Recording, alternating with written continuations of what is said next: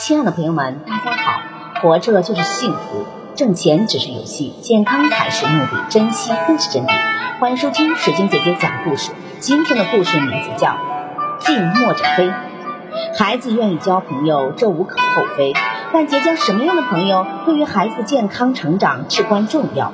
生活的丰富多彩，网络的快速发展，都使孩子交友的空间进一步扩大。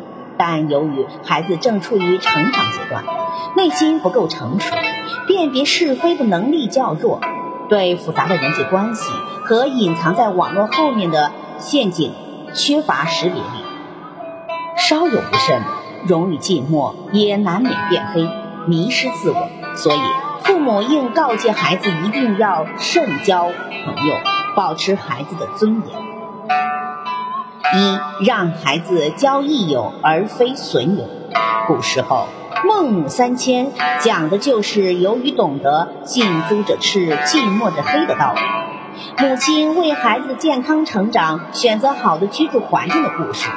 父母在教育孩子时，最简单明白又容易见效的方法，就是找出孩子应该学习的榜样。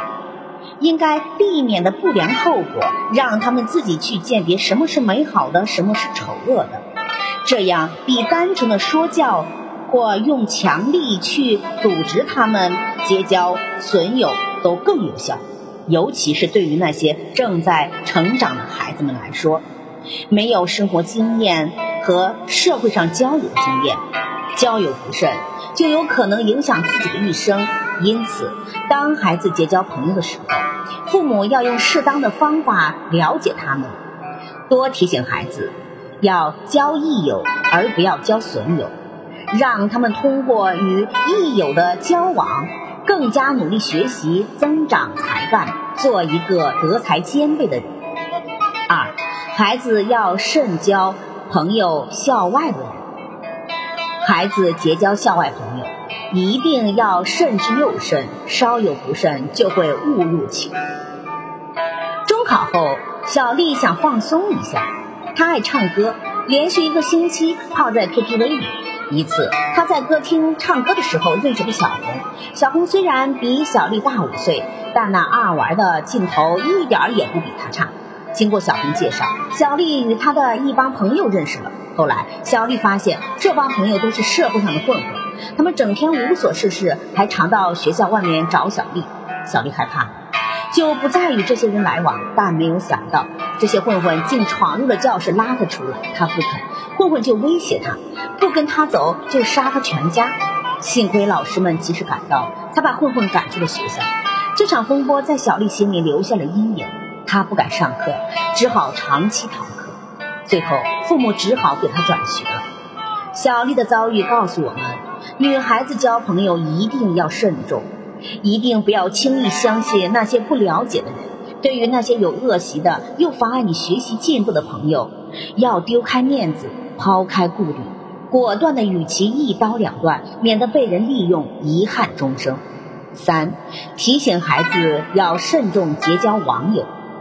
网络的发展扩大了女孩子交友的空间，很多女孩子热衷于上网聊天。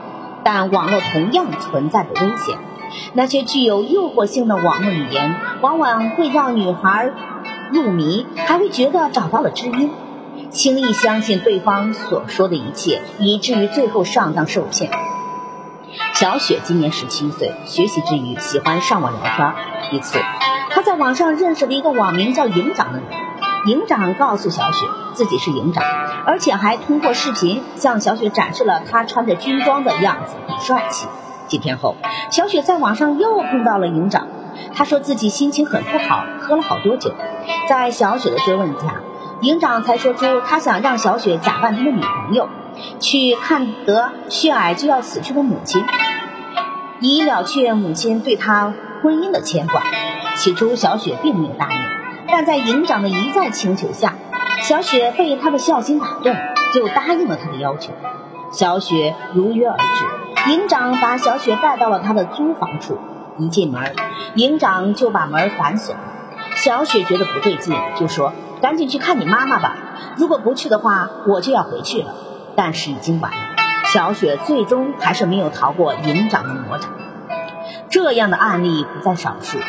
网络聊天具有隐蔽性，双方和平而坐，谁也不知道谁的真实底细。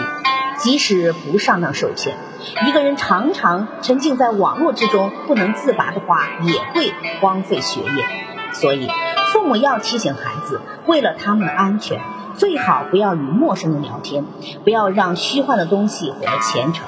还要告诉孩子，遇到困惑或者苦恼的时候，不妨先告诉父母，父母真心的爱他们，真心的关心他们，会竭尽全力帮助孩子解决问题。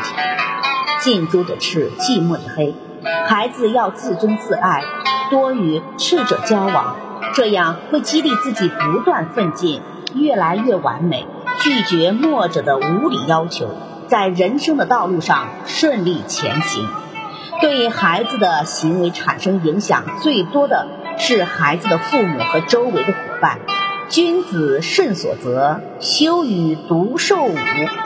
女孩在选择朋友的时候一定要慎重，不要一失足成千古恨。感谢收听，再见。